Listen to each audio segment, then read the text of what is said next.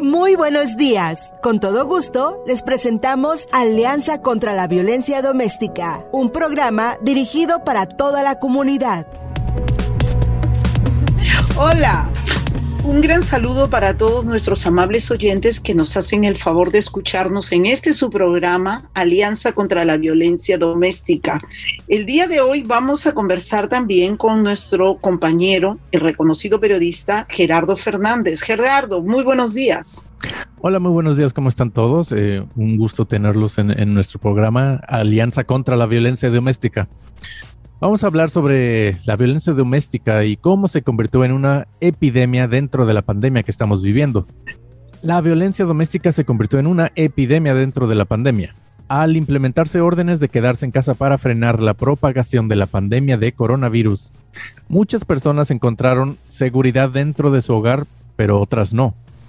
En un instante, las víctimas de violencia doméstica en todo el mundo se aislaron con sus abusadores, lo que provocó que los informes de violencia doméstica aumentaran en un 35% en los Estados Unidos. Esto de acuerdo con la Organización Mundial de la Salud. Con el aislamiento social y el estrés de lo desconocido, la pandemia de coronavirus comenzó a generar situaciones peligrosas en el hogar donde la violencia nunca antes había mostrado su rostro. La violencia doméstica se convirtió rápidamente así en una epidemia dentro de la pandemia el abuso de las relaciones se trata de control y poder. Y un abusador puede usar muchas herramientas para ejercer control sobre una víctima. Según la línea directa nacional de violencia doméstica, las parejas abusivas pueden ejercer poder de maneras tales como evitar que las víctimas busquen atención médica si muestran síntomas, compartir información errónea sobre la crisis de salud para asustar a sus víctimas e incluso retener las necesidades que las mantendrían a salvo, como desinfectantes para las manos. Estar en cuarentena junto con un abusador elimina la privacidad necesaria para que las víctimas se comuniquen con recursos como la línea directa nacional de violencia doméstica, la línea directa de texto Love is Respect o incluso a los refugios locales esta puede ser una situación increíblemente peligrosa. Las organizaciones contra la violencia doméstica en California. Si usted o un ser querido está experimentando violencia doméstica y necesita ayuda, puede acudir a, la www.cpedv.org. Esto es www.c de P de Pedro, E de Eduardo, D de Diente y V y usar el mapa para encontrar su línea directa local o llamar a la línea directa nacional contra la violencia doméstica al 1-800-799-SAFE. Esto es 1-800-799-7233. Si bien la Asociación de California para acabar con la violencia doméstica pueden ayudar a los sobrevivientes o a encontrar programas locales que puedan brindar asistencia, están disponibles de lunes a viernes de 8 y media de la mañana a las 5 pm, llamando al 916-444-7163 o mandando un correo electrónico al info arroba cpedv.org. Sí, también quería comentarte que también eh, sobre la pandemia oculta, la pandemia que no vemos dentro de esta, o la epidemia que no vemos dentro de esta pandemia. Eh, de acuerdo a la doctora Beatriz Duncan, eh, quien es la consejera de Reglamento y Leyes de la entidad de las Naciones Unidas de Género y Equidad, conocida como UN Women, la lucha por los derechos de la mujer ha tenido un retroceso en los últimos meses debido a la pandemia. Es agravante cómo la mujer sufre discriminación en todos los niveles en los que se desenvuelve, en la casa, en la política, en el trabajo, en el medio social cultural o político. Desde que la pandemia empezó en marzo del 2020, hace ya más de un año, pues ya han bajado los reportes de violencia doméstica tanto local como nacional. A pesar de que los expertos están convencidos de que la pandemia es un gran pretexto para que estalle la violencia doméstica intrafamiliar, debido al estrés ocasionado por el confinamiento, la falta de trabajo y la falta de dinero, pues los reportes no han aumentado. Pero, ¿por qué? Pues la respuesta es que toda la ayuda se ha dado a través del teléfono y las mujeres están al lado del abusador o han sido obligadas a poner una bocina para no dejarlas pedir ayuda. La violencia doméstica en sí es una pandemia. Se encuentra en todos los países, en todas las culturas, en las pequeñas aldeas y en las grandes ciudades. Quizá las cifras no sean exactas, pues eh, todavía al finalizar el año 2020, pero la victimización, el acoso y el maltrato a la mujer sigue siendo vigente. De acuerdo al asistente de la oficina del Distrito de Abogados del Condado de Santa Clara, James Gibbons Shapiro, él comentó que una de las cosas que han pasado con el COVID-19 es que los crímenes de violencia doméstica se han quedado en casa y están ocultos, lo cual es terrible. Si las víctimas están en casa, no van a eventos sociales ni visitan al doctor, y es muy probable que nadie pueda ver los golpes o cualquier signo de abuso si no se reporta el caso. La pandemia oculta de la violencia doméstica sigue cobrando víctimas.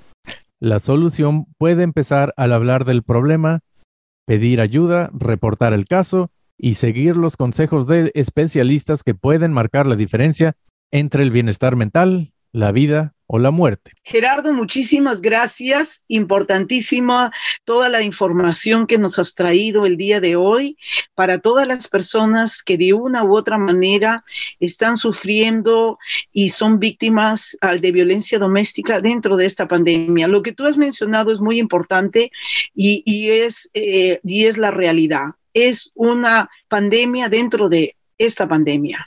Y, y, pero lo bueno lo importante es que hay soluciones, hay caminos, hay esperanza y y dejarles saber a las víctimas de violencia doméstica que no están solas, que hay una voz, que hay autoridades, que hay leyes que las protegen y que se mantengan informadas. Y también muchísimas gracias Gerardo y también para decirles a nuestros oyentes que el día de hoy tenemos a Cintia Melchor. Cintia Melchor es gerente de apoyo a la comunidad para la organización YWCA Golden Gate Silicon Valley.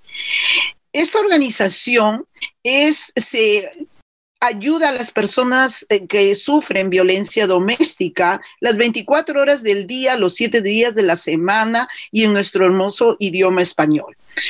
El, el YWCA Golden Gate Silicon Valley tiene la misión de eliminar el racismo, empoderar a las mujeres, promover la paz, justicia, la libertad y la dignidad para todos, sean hombres o mujeres, niñas y niños, ancianos y ancianas.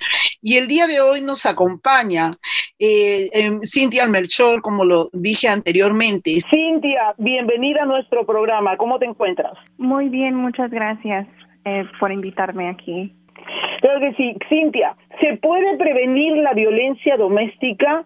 ¿Puedes darnos algún consejo sobre cómo prevenir en el caso que se pueda hacer? ¿Cómo se puede prevenir la violencia doméstica? Sí, claro que sí. Sí podemos prevenir la violencia doméstica. En primera, la violencia doméstica, también conocida como violencia de pareja íntima, es un patrón de comportamiento utilizado por una persona para mantener el poder y el control sobre su pareja en una relación íntima. La violencia doméstica no discrimina personas de cualquier raza, edad, género, sexualidad, religión o situación económica pueden ser víctimas de la violencia doméstica. Para prevenir la violencia doméstica, uno puede reconocer los síntomas. Eso incluye reconocer conductas que causan daño físico, intimidan, manipulan o controlan a una pareja o que de otro modo le obliguen a comportarse de ciertas maneras incluso a través de violencia física, amenazas, abuso emocional o control financiero. También hay programas en la comunidad para los jóvenes a donde escuelas enseñan a tener relaciones de manera saludable. Por ejemplo, cómo manejar los sentimientos, cómo resolver problemas y cómo comunicarse y expresarse en una forma saludable. La clave aquí es tener una relación saludable. Muy bien, eh, Cintia. Nos decían anteriormente que no se podía prevenir la violencia doméstica, pero eh, según tú nos estás hablando, eh, hay unas maneras como las que tú has mencionado en las cuales se puede prevenir. Y muy interesante lo que acabas de hablar y aconsejar a nuestra audiencia, hombres y mujeres. ¿Y qué recursos tiene tu organización para ayudar a las víctimas de violencia doméstica? Háblanos un poquito más de tu organización. Yo lo hice a manera general. Ok, sí. Nuestra organización damos servicios para personas de violencia doméstica, abuso sexual y trata de personas.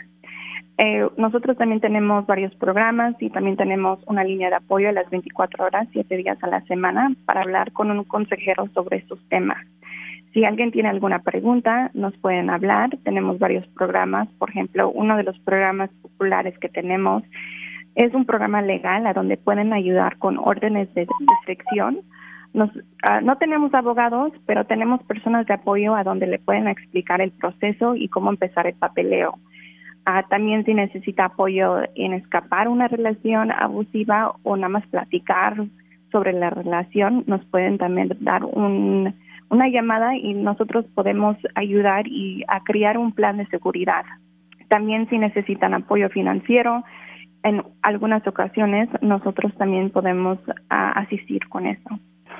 Muy bien, Cintia. Y en Silicon Valley o área del silicio, ¿sabes cuántas mujeres y hombres, esto incluido niños y ancianos, han sido víctimas de violencia doméstica? Y de ese número, ¿cuántos reportan a la policía? Bueno, si vemos los números nacionales, vemos que uno de cada cuatro mujeres y uno de seis hombres han sido afectados de violencia doméstica en su vida. Si miramos el condado de Santa Clara, según el último censo, tenemos alrededor de 1.9 millones de personas viviendo aquí. Entonces, teniendo esas estadísticas, serían 237 mil mujeres afectadas y 158 mil hombres afectados en el condado. No tenemos muy bien los números de personas que reportan a la policía porque varias personas, la verdad, no reportan la violencia doméstica porque no saben que están en una situación que tenga violencia doméstica. ¿Y cómo y dónde se pueden educar a los abusadores? Porque también parte de, del problema y de la crisis, como todos sabemos, es también dirigirnos a los abusadores, darles la información, lineamientos, para que ellos también entiendan de qué manera se tienen que comportar y cambiar su forma de vivir y de tratar a las personas, al, a la esposa, a la compañera, hijas, hijos. Sí, las personas que hacen daño tienen que ser parte de la solución. El abuso es un comportamiento que aprende uno. Algunas personas lo ven en sus propias familias al crecer otros lo aprenden lentamente de amigos o familiares. También la cultura popular. La cultura popular también contribuye a aprender ese comportamiento, cómo tratar a las personas o a sus parejas. Personas que hacen daño pueden tratar de ir a terapia para poder entender más sobre lo que hacen y los ah, diferentes ah, cosas que están haciendo a las otras personas. Cintia, y cuando tú dices pueden ir a terapia, eh, en la organización YWCA Golden Gate Silicon Valley, ahí ustedes, su organización también este, atienden este tipo de, um, de problemas, Cintia? Bueno, nosotros no trabajamos con las personas que hacen daño. Nosotros tenemos terapia específicamente para la persona que está, sido, está siendo abusada. Entonces, este, si esa es la situación, sí tenemos servicios para eso, pero para la persona que está haciendo daño no tenemos esos servicios. Pero eso sí, nos puedes dar una llamada y le podemos dar otros recursos para poder ah, ver qué terapia tenemos en la comunidad para ellos.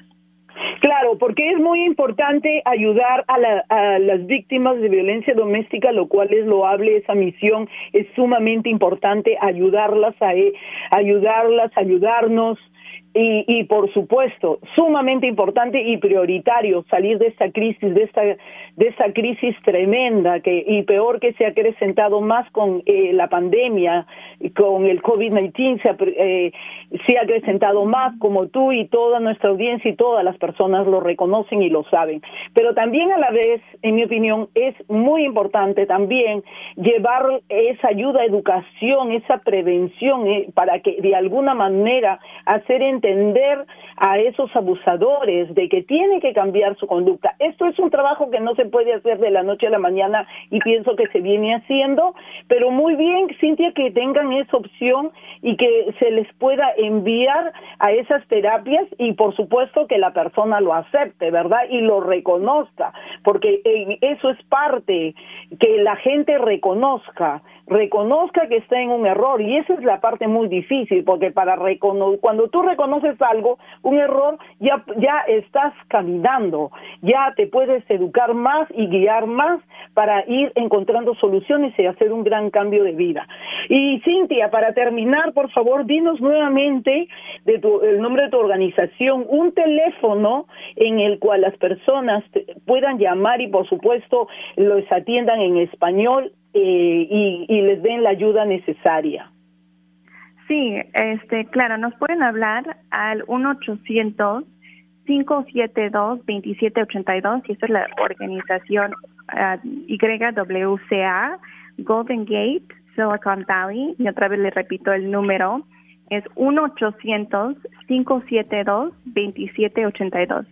Nos pueden hablar, esa es nuestra línea de apoyo a las 24 horas, 7 días a la semana, así que nos pueden hablar a cualquier momento y por cualquier pregunta este, nos pueden dar esa llamada.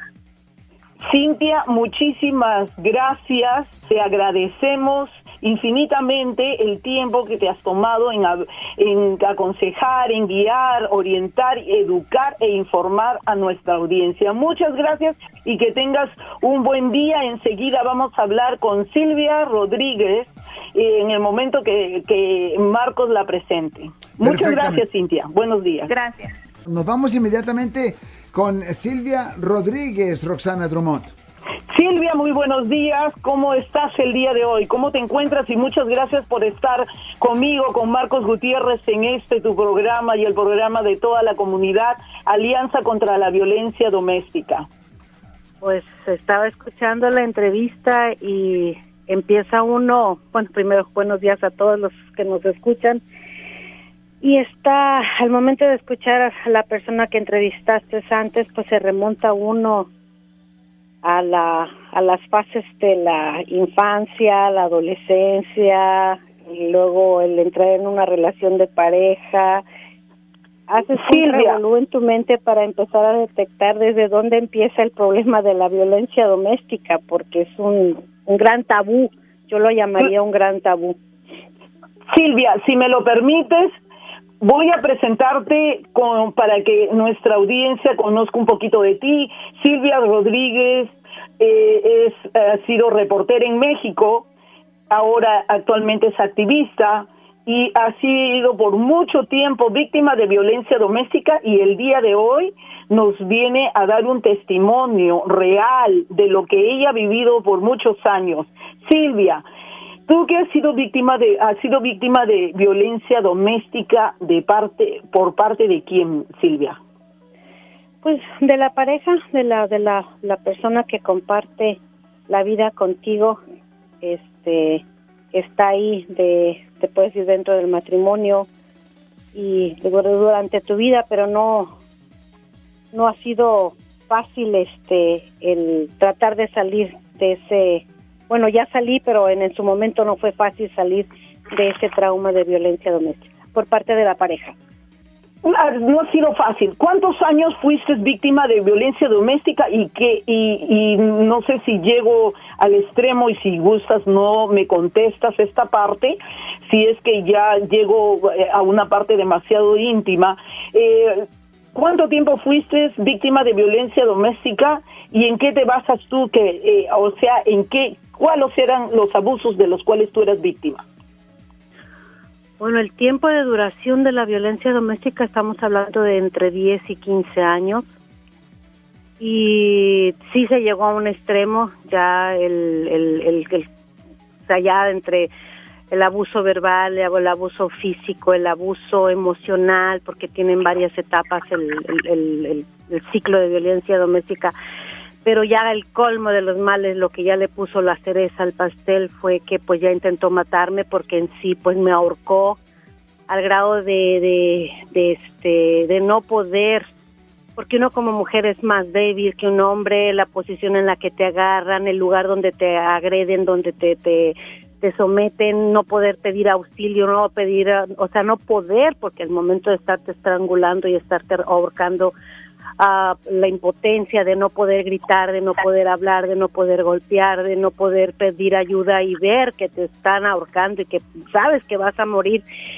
Son momentos muy, muy, muy difíciles y sí, sí, sí pude zafarme, no sé dónde estuvo en el momento en el que él me, me soltó, me moví como yo pude con la falta de aliento, pedí ayuda, salió la gente de la casa, este, uh, y sí hice un reporte policiaco, sí lo hice, pero desgraciadamente el hombre salió huyendo de la casa y hasta el momento no lo han podido localizar. Silvia, ¿por qué demoraste 15 años, 10 o 15 años en reportar? ¿Por qué lo hiciste? ¿Tenías miedo? Esa pregunta me la he hecho muchas veces porque es una es, es un círculo vicioso del cual no sabe uno cómo manejarlo porque cuando vienes de una infancia donde también has visto violencia doméstica en casa y, ves un patrón de conducta repetitivo donde mamá perdona a papá y regresan, mamá perdona a papá y regresan, donde has visto a tu madre bañada en sangre, donde has visto salir a los niños corriendo de casa, donde has visto a los niños esconderse para que no encuentren, no nos encuentren, no nos golpeen, no nos peguen. Pasas la adolescencia, te casas y no sabes de qué manera vuelves a caer ese mismo patrón de conducta repetitivo donde te golpean, te ofenden, te agreden, te humillan y luego el hombre pide perdón y luego tú perdonas. Es un círculo, yo pienso que tiene que ser un factor educativo para entender y darnos las herramientas tanto al hombre como a la mujer psicológicamente hablando, de detectarlos y cómo salir de ellos, porque no es fácil, es la cosa más difícil. La persona que lo vive en carne propia es, es un sentimiento que tratamos de entender el por qué y sabemos que nos están causando un daño, pero caímos otra vez en el patrón de conducta, agredir, escuchar, perdonar y regresar y en ese inter puedes perder la vida tanto tú como tus hijos o tus seres queridos que a veces te salen a defender. Es, es, no sé, es algo que hasta el momento me lo sigo preguntando, ¿por qué haber aguantado tanto tiempo? Gracias a Dios ya tengo mucho tiempo sola. Gracias a Dios entendí a disfrutar la soledad, entendí de la importancia de quererme a mí misma, que la más importante soy yo, que me tengo que querer yo, que me tengo que respetar yo, que tengo que tomar fuerzas yo, pero por mí. Yo no necesito a ningún otro ser humano, independientemente más que mis hijos y mi familia, para entender que me quieren. Muchísimas gracias Silvia por este valiente testimonio. Marcos. Pues eh, Silvia, eh, estaba pensando, cuando usted estaba conversando sobre ello, anoche estaba viendo un documental de Hemingway, Ernesto Hemingway, quien fue pues un gran eh, escritor, ¿verdad? Y, él estaba casado y, él era un alcohólico y, golpeaba, humillaba, bueno, todo lo que usted dijo exactamente es lo que, es lo que hacía Hemingway con su esposa. y, y la esposa amenazaba con que se iba y luego él le pedía perdón y le decía que jamás lo haría nuevamente y ella se quedaba con él. Y luego, como usted lo describió exactamente, o sea que a todos niveles ocurre eso. Su, su compañero en particular era un alcohólico o cuál era la razón por la cual la violentaba. Eh, y dígame una cosa, usted cuando iniciamos la programación nos iba a, nos estaba contando de lo que le estaba recordando de su niñez la entrevista que, tuvimos o que tuvo eh, Roxana Drummond, porque dice que yo estaba pensando de más y no le hice preguntas a Cintia. De cualquier manera, eh, usted estaba diciendo que cuando estaba escuchando a la dama, usted estaba yendo de regreso a su, a su niñez. Eh, ¿Cree usted que ese es lo principal, el, lo que le enseñaron, lo que usted vio cuando estaba chiquilla, que, es la causa principal de, de este sufrimiento? Yo siento que si hubiera una persona este, una, una, una psicoanalista al, al frente y nos pudiera explicar ese factor de conducta repetitivo, sí influye mucho en la, en la, en la psicología. Es, un, porque si hay una estadística y ponemos en contexto los casos y retrocedemos a la infancia, de la infancia de nuestros papás, hay una cadena que arrastramos de vida y que es un factor repetitivo y quizás muchos de nuestros hijos que han vivido ese trauma lo sigan repitiendo. Gracias a Dios yo he estado en este país por mucho tiempo y mis hijos no vieron mucho de esos esos enfrentamientos, esas agresiones, esas humillaciones, esos golpes. Y hasta este momento mis hijos han sido buenos y no están repitiendo ese patrón porque no lo han visto y no lo han vivido.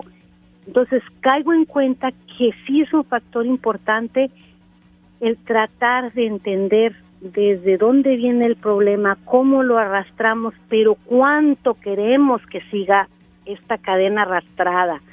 No podemos dejarle ese esa herencia a nuestros hijos porque es bien bien traumático. Repetir una infancia de violencia doméstica es bien traumático.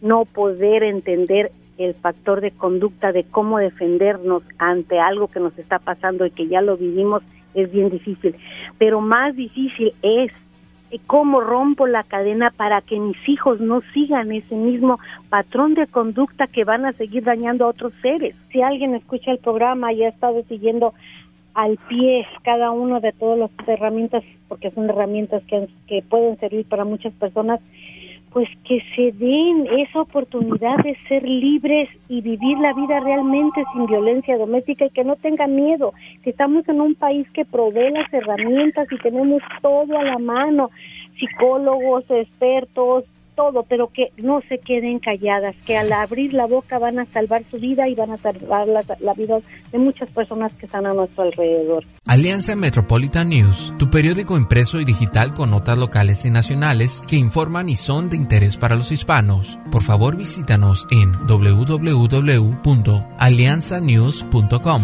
Eso es www.alianzaconznews.com Muchísimas gracias siempre. Sé que nos estamos despidiendo.